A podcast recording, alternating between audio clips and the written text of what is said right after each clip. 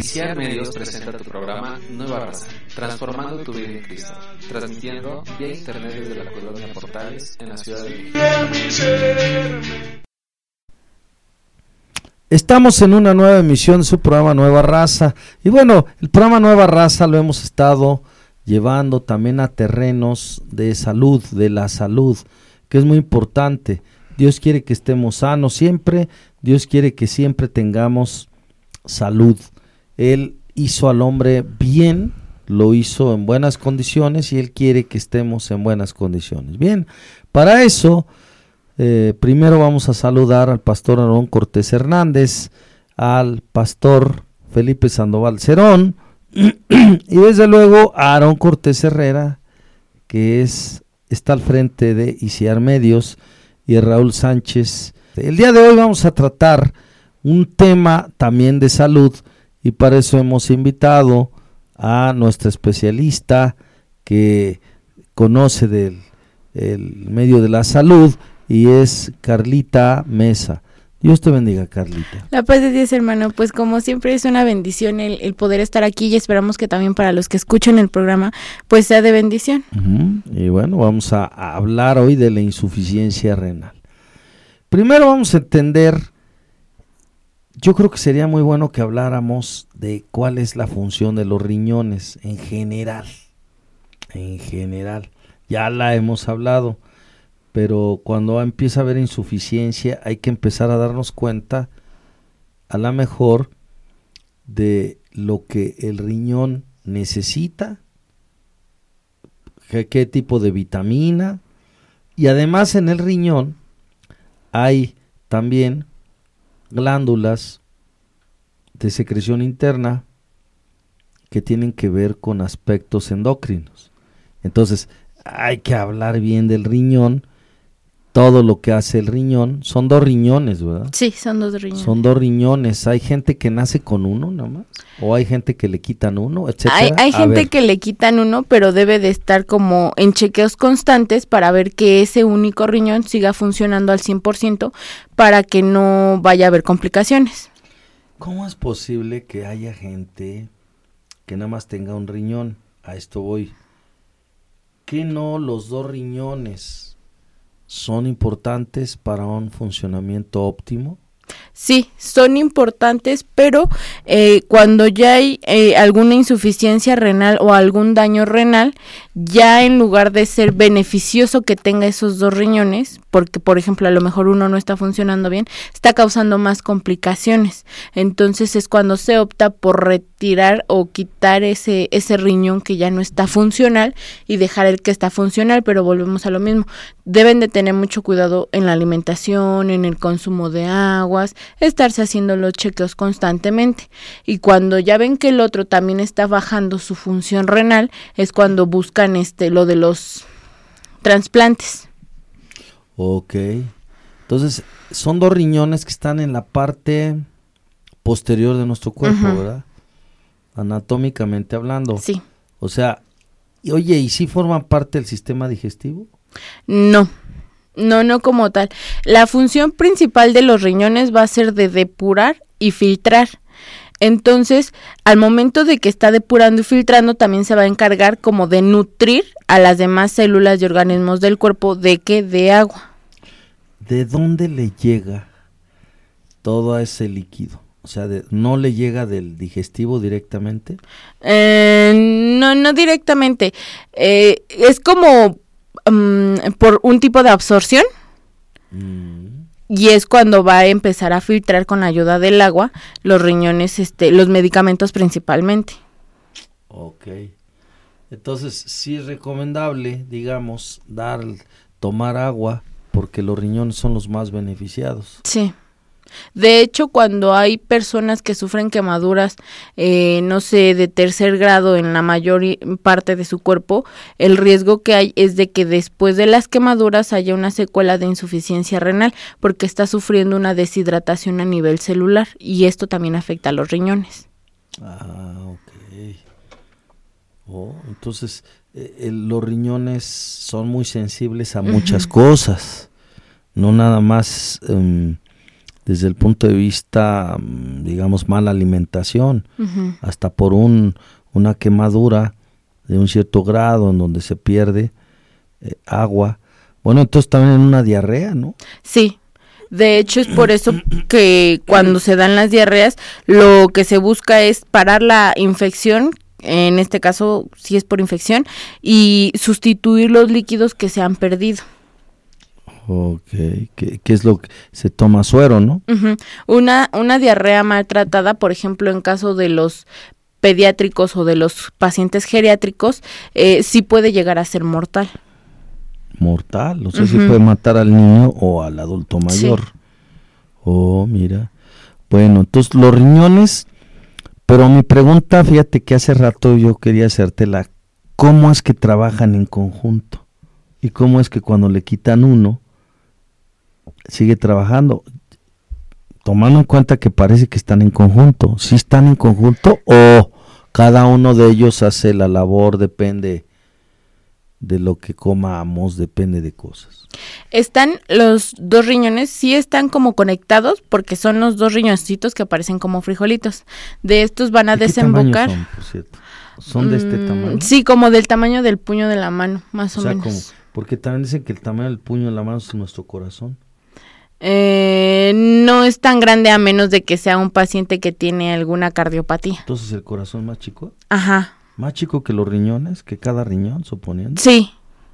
Ah.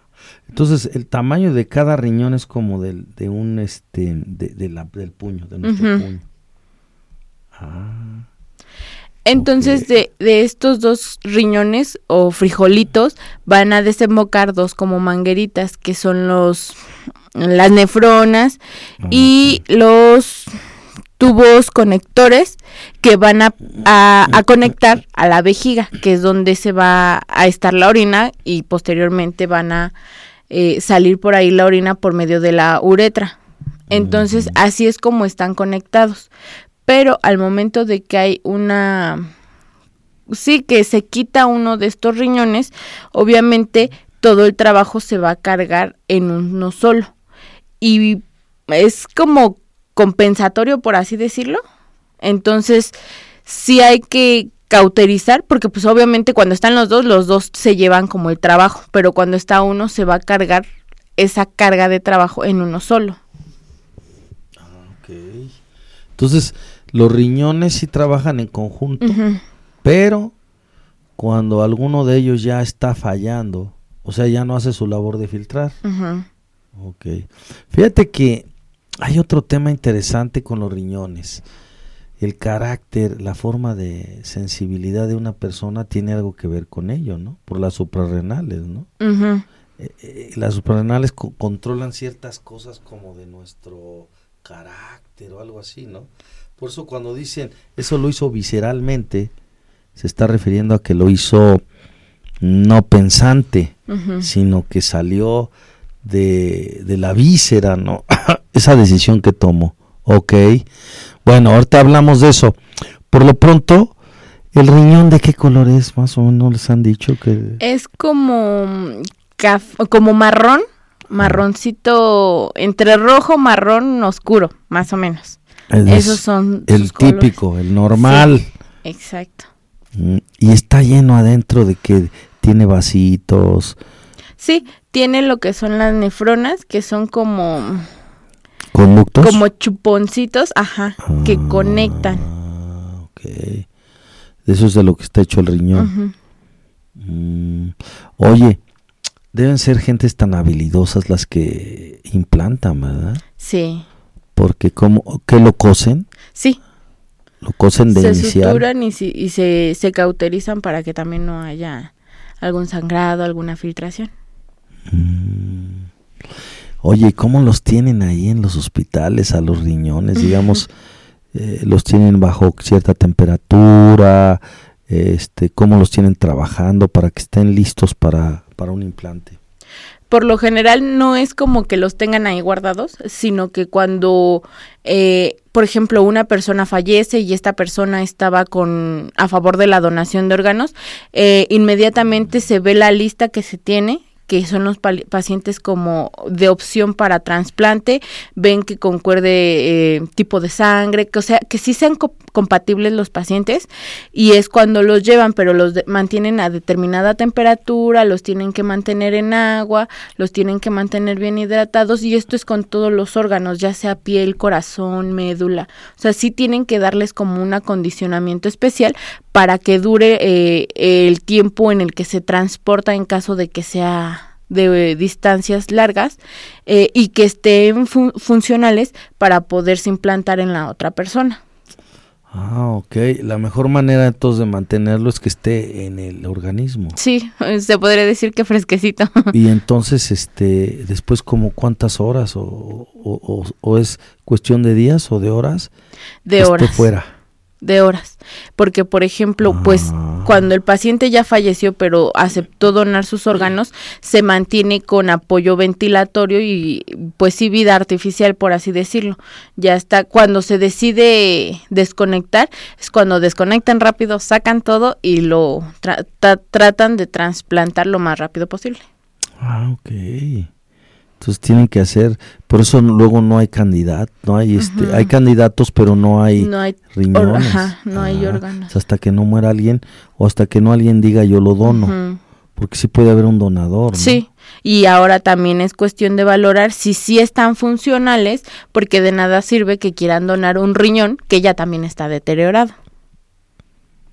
Mm, entonces primero se tiene que hacer una valoración con respecto al que van a quitar. Mm, ok.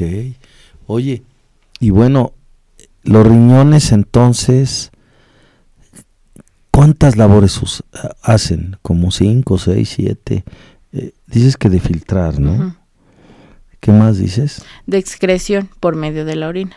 Ok, ¿qué más dices? Es de filtrar, de excreción y de... Lo de las suprarrenales no tendrá algo que ver, algo.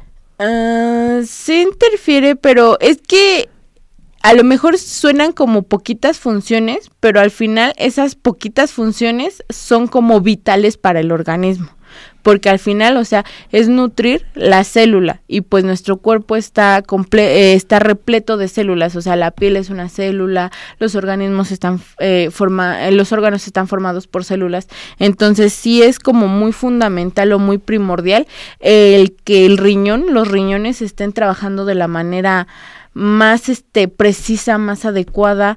El hecho de bueno, dentro de los factores de riesgo para padecer una insuficiencia renal es el consumo de lo que conocemos como AINES. Los AINES son analgésicos no esteroideos. Esos son o suelen ser eh, tóxicos principalmente para el riñón porque se excretan principalmente ahí. Entonces los pacientes que están acostumbrados a tomar mucha aspirina, mucho naproxeno, mucho paracetamol, mucho ibuprofeno, sí tienden a tener una falla renal. Por eso es por lo que no es tan recomendable estar tome y tome medicamentos. Vamos a ir a un corte y quiero hacerte una pregunta. Sí. ¿Qué están haciendo las suprarrenales ahí? O sea, que son glándulas de secreción interna, son de tipo endocrino. Si tienen una razón de estar en el hígado, en, el, en los riñones, ¿por qué no están en el hígado? ¿Por qué no están en los, en los intestinos? Vamos a un corte y a ver si nos puedes contestar esa pregunta.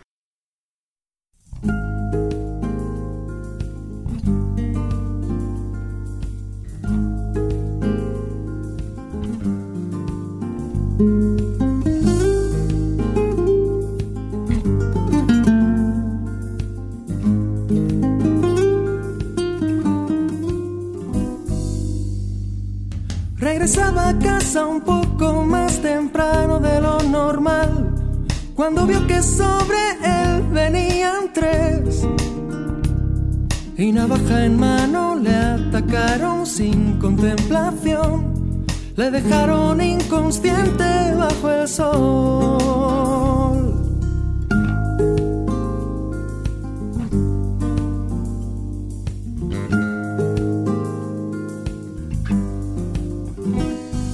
Camino de la iglesia iba el pastor poco después.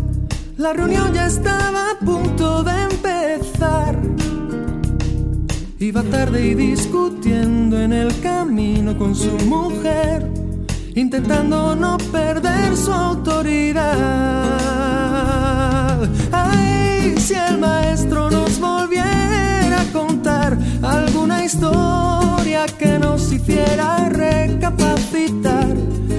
Piénsalo, piénsalo.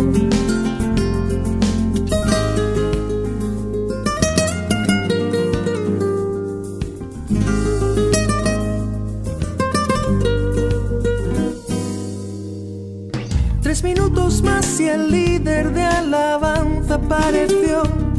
Dos teclados, siete cables y un atril. Y aunque sí le pareció ver algo rojo en el arcén, prefirió pasar de largo y de perfil. Un gitano despeinado que pasaba por allí, no sabía ni leer ni escribir. Pero al ver el panorama le dolió en el corazón y acercándose hasta el hombre le ayudó.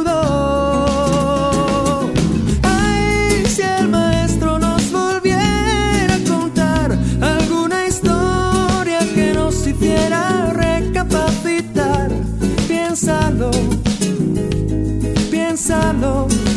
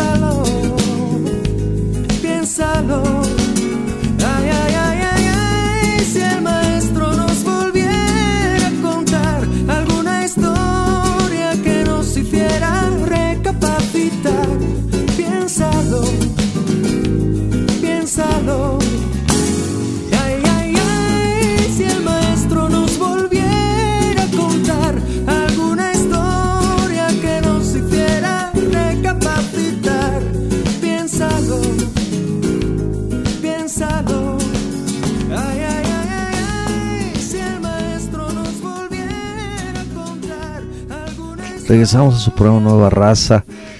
Y bueno, yo creo que las glándulas de secreción interna están en diferentes puntos estratégicos. No hay nada ocioso de parte de Dios. ¿Por qué las suprarrenales están en los riñones, siendo que los riñones ya de por sí tienen un trabajo y que, y que tienen que ver con cosas vitales? ¿Por qué están ahí? ¿Qué, qué, qué razón hay? ¿O cuál es la explicación, digamos, del sector salud? De esto a lo mejor Dios, si estuviera ahorita con nosotros, nos daría una explicación amplísima. Pero yo me pongo a pensar, ¿por qué los riñones tienen aparte estas glándulas? En donde es, eh, son claves las glándulas, pero también todo lo que hace el riñón. Y entonces yo estoy entendiendo a lo mejor mal o bien, tú me dices, de tal manera que un mal funcionamiento del riñón a lo mejor incide en las suprarrenales.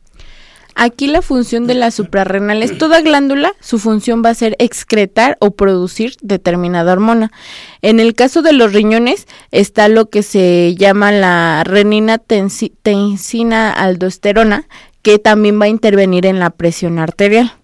Estas, estas este, hormonas van a ser como que las de absorción y distribución del agua van a estimular a eso. Entonces, cuando hay alguien que no tiene una adecuada producción por un bajo consumo de agua o por un, o por un deficiente consumo de agua, también se va a ver altera- alterada la, la presión arterial y viceversa. Dentro de los factores de riesgo para tener una em, insuficiencia renal, también es tener hipertensión arterial, porque va a haber como un desajuste en estas hormonas y en esta producción. Y es cuando se empiezan a retener líquidos o a perder proteínas, que no debemos de perder proteínas o, o no debe de haber presencia de proteínas en nuestra orina. O sea que sí están estratégicamente puestas cerca del lugar donde el aspecto del agua es clave. Es por lo cual están ahí.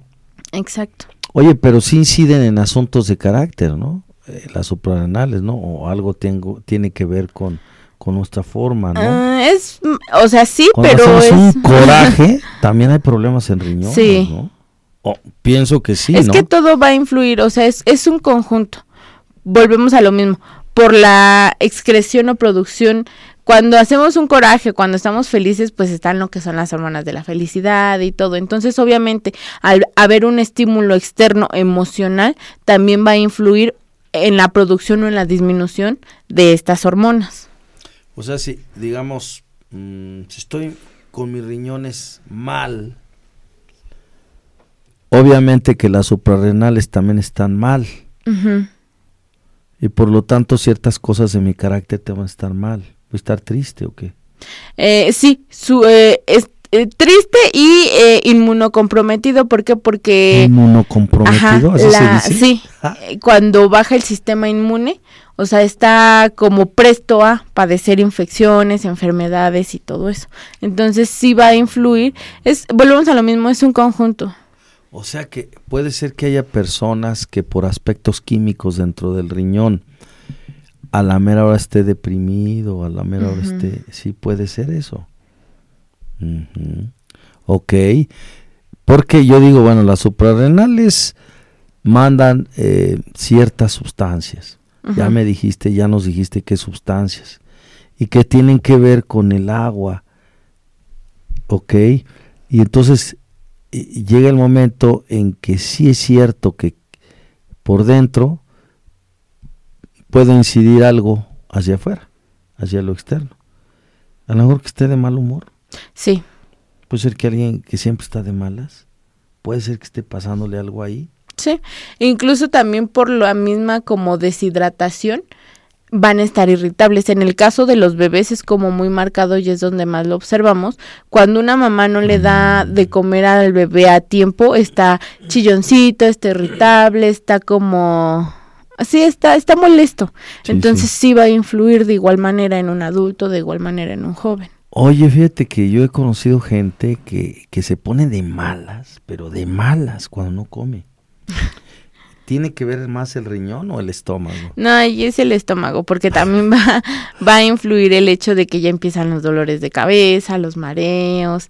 Entonces sí es más con el estómago, pero pues si no ha comido tampoco ha de tomar agua. Ok, volvamos a- al riñón. Llega el momento en que el medica- los medicamentos, ¿por qué se meten mucho en eso? O sea, eh, yo he pensado que los medicamentos le hacen mal al estómago, lo dañan, lo dejan todo con úlceras, etcétera. En el riñón, ¿por qué? En sí es cierto que entra entra el medicamento. Va a pasar por este laringe, Esófago. faringe, esófago, hasta llegar al estómago. En el estómago va a haber por medio de los ácidos gástricos ese proceso en el que se va a deshacer por esos ácidos. Pero al momento de la de la filtración y la excreción, la mayoría de los medicamentos se excretan este, vía renal. ¿A qué me refiero con eso? Eh, es como que si el organismo desechara lo que ya no le sirve del medicamento. Pero al, al momento de que están ingiriendo como mucha, mucho medicamento, va a ser mucho lo que tiene que excretar. Entonces, todo eso se va como a ir acumulando y va a ir forzando de más al riñón. Ajá. Y se lo va acabando. Y se lo va acabando, claro. A la larga, después de que alguien estuvo tome y tome medicamento, Sí. se lo va a acabar al riñón. Mm. Ahora con las diálisis lo que se hace es ayudar al riñón a que ha- haga esa excreción de lo que ya no le sirve del medicamento, pero eh, ya lo había mencionado anteriormente, cuando no se hace una diálisis correctamente puede haber este una peritonitis. Oh, y la gente muere de peritonitis. Sí. ¿eh? Oye, eh, ¿cómo podría contrarrestarse eso del mucho medicamento con algún alimento, con algún jugo? ¿Cómo se podría contrarrestar eso? ¿O tomando mucha agua o no sé? Bueno, es que voy a poner un ejemplo muy, a lo mejor muy, muy básico, pero a veces no nos percatamos de eso. Una persona está acostumbrada a tomar eh, dos aspirinas al día porque le duele constantemente la cabeza pero a lo mejor el dolor de cabeza es o porque no come a sus horas o porque no hace las comidas adecuadas o porque no toma suficiente agua. Entonces, si la persona en lugar de luego luego medicarse o algo así, este, si se fija como que, ok, a ver, ¿qué estoy haciendo mal? Que a lo mejor mi organismo me está pidiendo que supla esa necesidad. En lugar, volvemos a lo mismo, en lugar de prevenir, ya estamos metiendo cómo, cómo solucionarlo en lugar de prevenir las cosas. O sea, la gente se cree médico. Exacto. Ahora también también lo que es muy como nefrotóxico que hace mucho daño al son este ciertos antibióticos. Y en la actualidad, pues sabemos que ya todos se sienten médicos y se automedican. Entonces revuelven este antibióticos o se medican con un antibiótico que es muchísimo muy fuerte y allí lo que están causando es hacer trabajar de más a su riñón, dañarlo y aparte hacer este un como un este sí hacer hacer que las bacterias o los microorganismos sean resistentes a los antibióticos y que posteriormente esos antibióticos ya no sirvan para nada. ¿Cuál es la relación entre la diabetes y los riñones? A esto me refiero. Se supone que eh, la insulina es del páncreas. Pero entonces, ¿cómo es que pega acá los riñones esa serie de situaciones?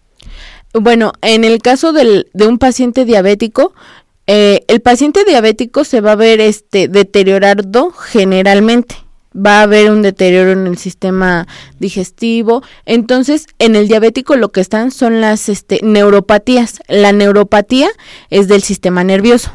La retinopatía es de la retina. Por lo general los diabéticos pierden la vista. Este, y en este caso está la nefropatía. Va a haber un deterioro y un daño en el sistema renal. Porque, em, pues sí, es que es, es como que aún no lo va. Ayer estaba, estábamos en el doctor, fuimos a una consulta y atrás de mí estaba una señora, supongo que era su familiar o algo así, y, le decía la señora que estaba parada a la señora que estaba sentada, ay, pues ya si me da diabetes, que sea porque lo disfruté, no nada más por un susto o un coraje. Entonces yo dije, es que no sabe la magnitud o la fuerza que tiene las palabras que está diciendo, no sabe qué tanto daño podría ser, porque la mayor, la, una de las complicaciones de un diabético es una insuficiencia renal. Una insuficiencia renal trae una este, diálisis o una hemodiálisis. Entonces, por lo general, los pacientes que tienen o que se les está realizando una diálisis, una hemodiálisis, no tienen un parámetro de vida muy largo. ¿Por qué? Porque por muchos esfuerzos que se hagan médicos de cuidados, ya está deteriorado su organismo, ya está con un procedimiento invasivo. Y volvemos a lo mismo, esos pacientes son este muy muy frágiles en su sistema inmune, entonces cualquier infección, cualquier cuidado que no se haga de la manera adecuada va a traer consigo infecciones, complicaciones y pues hasta la, la muerte del paciente. Entonces, la insuficiencia renal también tiene que ver con bacterias. Eh, sí, pero porque allí es que no sé cómo explicarlo. El nivel del paciente baja a tal grado que su sistema inmunológico ya no está al 100%, entonces es susceptible a cualquier tipo de enfermedades. ¿Se te refieres a los glóbulos blancos? Ajá. Y puede darle hasta desde una infección en vías este, respiratorias hasta volvemos a lo mismo, hasta una peritonitis que sea por una mala técnica. Pero si su organismo o su sistema inmune está acostumbrado a combatir esas bacterias, pero como ahorita su sistema inmune ya está deprimido por este por la insuficiencia renal y todo lo que tiene, pues obviamente no va a dar la misma batalla que si estuviera bien. Una pregunta, ¿cómo es la diálisis? La diálisis se le... ¿Cómo se practica? ¿Qué es? ¿Por qué dicen que es dolorosa? Ah, es que se les coloca un catéter en... ¿Qué es eso? Un catéter es como una manguerita ah, en el peritoneo. Eh, por... la abertura? No, aquí en esta parte del abdomen, en la parte ante, eh, posterior, Pero ¿cómo es que entra? Ah, es que sí es como, como que si fuera una operación por la paroscopía. O sea, no hacen una incisión como tal, sino como por medio de hoyitos, meten ese catéter. Entonces, ¿Y pues, ¿Cómo le hacen los hoyitos?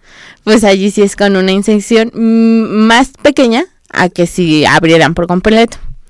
Entonces, meten el catéter eh, y el catéter ya se va a quedar fijo ahí para que se le estén haciendo las diálisis constantemente. Por eso debe de haber muy buena higiene en el cuarto en el que se le realizan y las personas que se lo realizan. ¿Meten agua? ¿Meten líquido? Sí, van a meter para sacar al mismo tiempo. La misma cantidad que entró de agua debe de salir, si no es que un poquito más. Si se está quedando es porque está reteniendo líquidos y eso no es bueno. El retener líquidos. Ah, ok. En la nueva raza, no sé si ya la revisaste, ¿no? Hay un, hay un este testimonio eh, de un hermano que primero le hicieron una operación mm, de próstata, pero después de la próstata vino un problema renal. Quién sabe, ¿no? Eh, a lo mejor tiene algo que ver, no sé, a lo mejor no le hicieron bien su trabajo, ¿no? Y el problema renal le dijeron que estaba mal, que ya no servían sus riñones, tenían un 80% de ya no servir, regresando a su casa después de la de la próstata. Dios hizo la obra, le hicieron nada más dos diálisis y ya en la segunda le dijeron que estaban en perfectas condiciones sus riñones. Eso es un milagro, ¿no? Sí, claro. Por lo general los pacientes que empiezan con, re- con diálisis ya no hay vuelta para atrás. Ya siguen con diálisis hasta que se mueren. Oh, mira. Oye, pero y entonces, por ejemplo, los riñones, por lo que estoy viendo, fíjate que le damos mucha importancia quizá al estómago, al corazón, al cerebro, pero y los riñones tienen también su, Su importancia, su sí. importancia, ¿verdad? En donde si te fallan los riñones, empieza a tener problemas colaterales, ¿verdad? Con Sí. otras cosas, ¿no? Insuficiencia renal. ¿En qué consiste? Por decirlo, como definirla primero. Ok, la insuficiencia renal es como tal un, un trabajo o una función ineficiente de los riñones. Volvemos a lo mismo. Los riñones van a, a depurar y a excretar todas las sustancias que no son buenas para nuestro organismo. Pero al momento de que esta función renal disminuye, las, las sustancias tóxicas ya no van a ser excretadas de manera adecuada, sino que van a dejar como residuos. Entonces, aquí lo que va a haber es que se va a presentar por medio de que al momento de orinar va a haber una presencia de proteínas, albúminas y eh, esa, esa es la característica, pero también va a haber como un desbalance en la presión arterial, por lo que ya comentábamos de las hormonas que segregan las suprarrenales. Entonces, esa es como tal la definición de una insuficiencia renal. Ok. Y puede venir de diversas fuentes. Sí, Digamos- pero por lo general la insuficiencia renal es consecuencia de otra patología, ya sea una diabetes, una hipertensión arterial o en este caso de un consumo descontrolado de medicamentos. Ahora, puede ser también por sí sola, Hay veces que, por ejemplo, si hay eh, por una bacteria. casos que no, no, generalmente no es por bacterias, pero es más, todavía es más común que por genética o defecto de nacimiento eh, nazcan con un riñón que se desarrolla al 80% y uno que se desarrolla al 20%.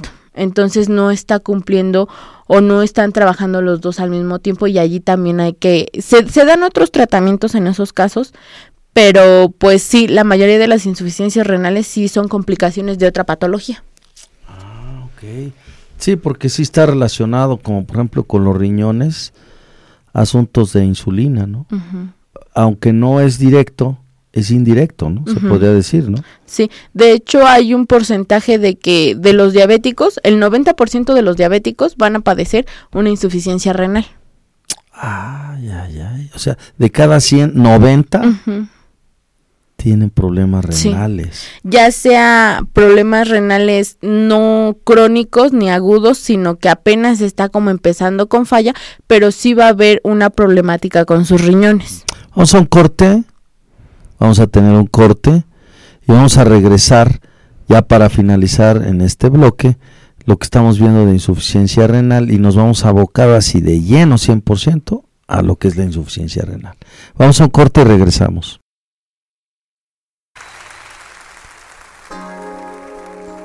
Gracias,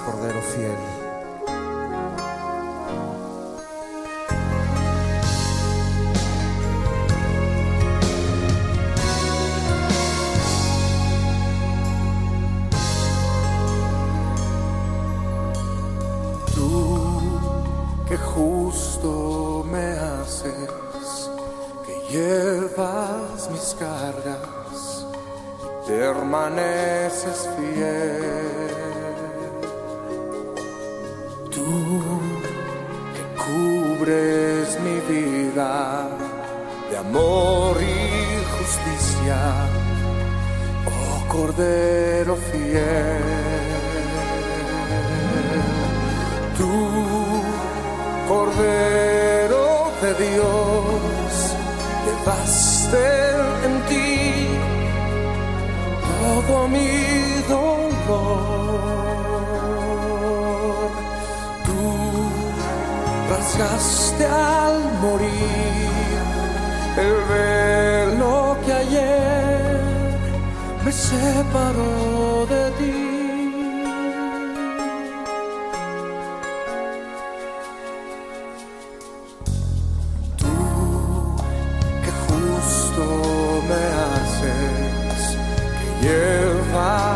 Cargas, permaneces fiel.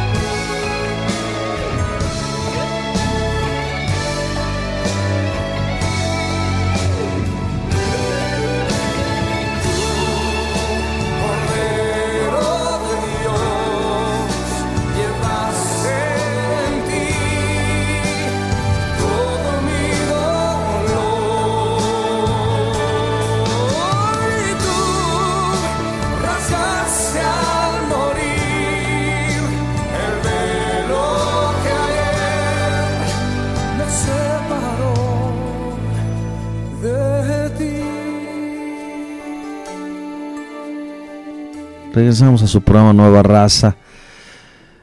Tú me decías que hay diferentes fuentes y principalmente son de otras eh, de otros problemas que ya hay en el cuerpo y que llegan a la insuficiencia renal. ¿Cuál es la típica? La diabetes. La diabetes. La diabetes y la segunda es la hipertensión arterial. Un hipertenso también puede tener Sí. problemas de riñones. De hecho, los medicamentos que se dan para hipertensos, eh, la mayoría actúa eh, en alguna parte del riñón.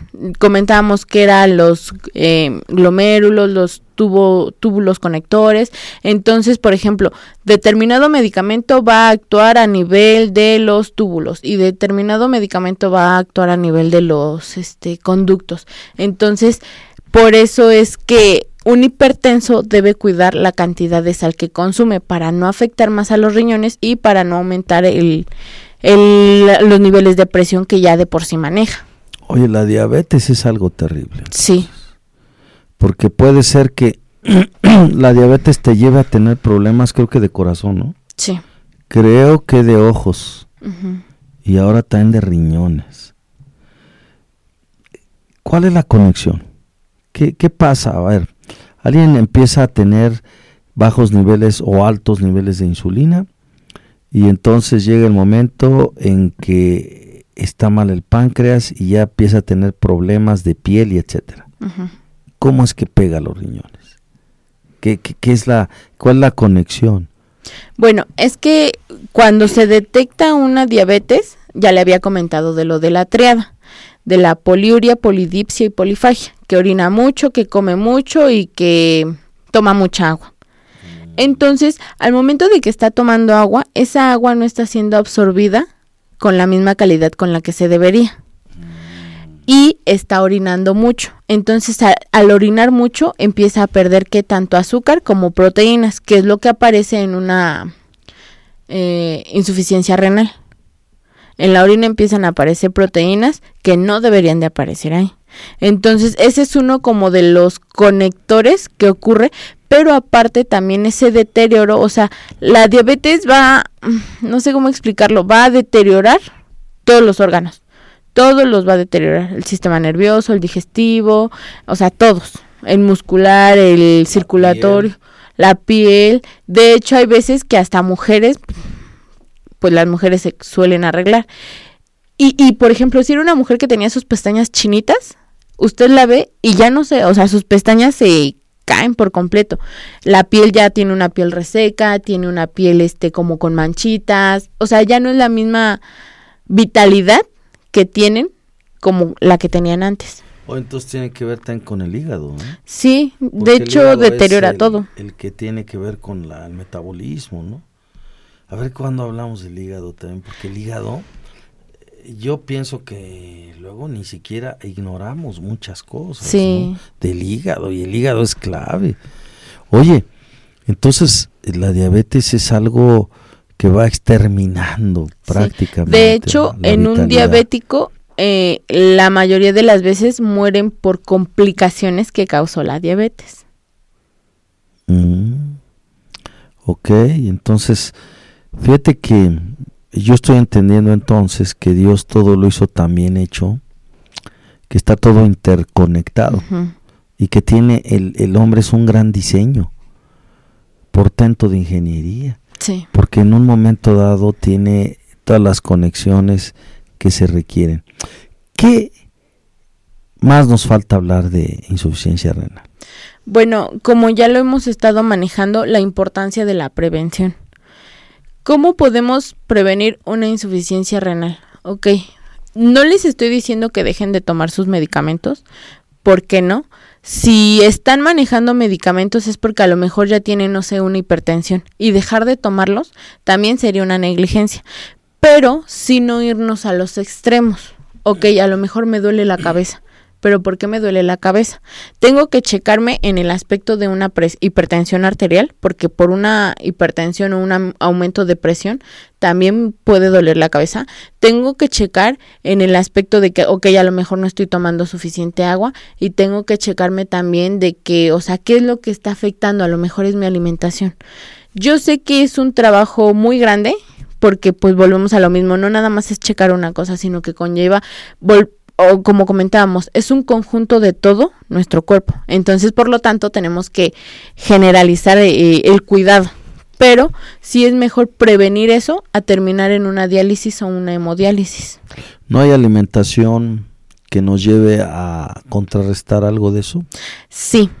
Por ejemplo, para evitar una, un daño renal o en una persona que tiene como factores de riesgo, para irlos disminuyendo, hay que disminuir el consumo de sal y el consumo de proteínas, porque eh, a los nefrópatas se les recomienda una dieta de nefrópatas. ¿En qué consiste la dieta del nefrópata? En una disminución en el consumo de carnes, eh, de sal y un aumento en el consumo de, de, líquidos. Por ejemplo, hay veces que decimos, ay, pues la proteína solo está en la carne pero no también hay verduras que contienen un alto índice de proteínas como el nopal. El nopal y el brócoli. y del brócoli a lo mejor no sabíamos. Si nosotros decimos dieta, ah, ok, una dieta es de comer todas las verduras, pero no todas las verduras son benéficas para un nefrópata, así como no todas las frutas son benéficas para un diabético. Entonces, Mm. sí hay que ir a lo mejor con un especialista que sea como más este minucioso, más meticuloso para una dieta adecuada. Pero lo típico es el nopal, ¿verdad? Sí. Y además el nopal se puede hacer de muchas maneras, se puede cocinar de muchas maneras, en Sí. ensalada, eh, Asado. asado, este, con bistec, eh, en guisados. Ujú. Mm, Ok, pues fíjate, hemos finalizado y bueno, por lo menos vamos a ir entendiendo qué es lo que pasa con la eh, insuficiencia renal, que pienso que es otra de las grandes enfermedades, ¿verdad? Que hay, aparte de la diabetes, aparte de los problemas del corazón, aparte de los problemas del cerebro, es otro de los que puede bloquear ya que termine uno bien su vida, ¿no? Sí, claro, aparte, el ya caer en una diálisis, las diálisis se practican cuatro veces al día. Entonces, es acondicionar un cuarto que esté sumamente limpio, que no haya animales, eh, que no haya comida, que esté todo muy estéril, el aseo de las manos de la persona que va a realizar la diálisis, el aseo de la persona que va a, que le van a practicar la diálisis, eh, la técnica, el cont- la verdad en lo personal sí he realizado diálisis y a mí me cuesta un poquito de trabajo. Entonces digo, si yo que estoy estudiando para eso, me cuesta trabajo, imagínese una persona que a lo mejor no está acostumbrada a cuidar de un paciente nefrópata que va a estar a- con esa condición eh, pues bastante tiempo. Ok. Pues hemos finalizado el programa. ¿De qué vamos a hablar en la siguiente emisión? Del hígado graso. Ah, mira, vamos a hablar del hígado. El hígado es parte clave en el metabolismo y yo creo que todos nuestros elementos son importantes. Como dice Sí. la Biblia, así dice la Biblia, que todos los órganos son importantes en el cuerpo. No somos nada más ojo, también tenemos oído. Sí. Bueno, gracias Carlita. Y vamos entonces a tratar hígado graso. Ah, se me hace raro, ¿no? Pero se, se engrosa. Eh, se como que se le adhiere una capa de tejido adiposo por la mala alimentación también es primordialmente. La leche. Ajá. Pues sí, porque la leche tiene mucha grasa. Exacto, Puede ser, el abusar de los lácteos. Sí. Bueno, gracias por su atención. Gracias Carlita. Y nos vemos. Hasta la próxima.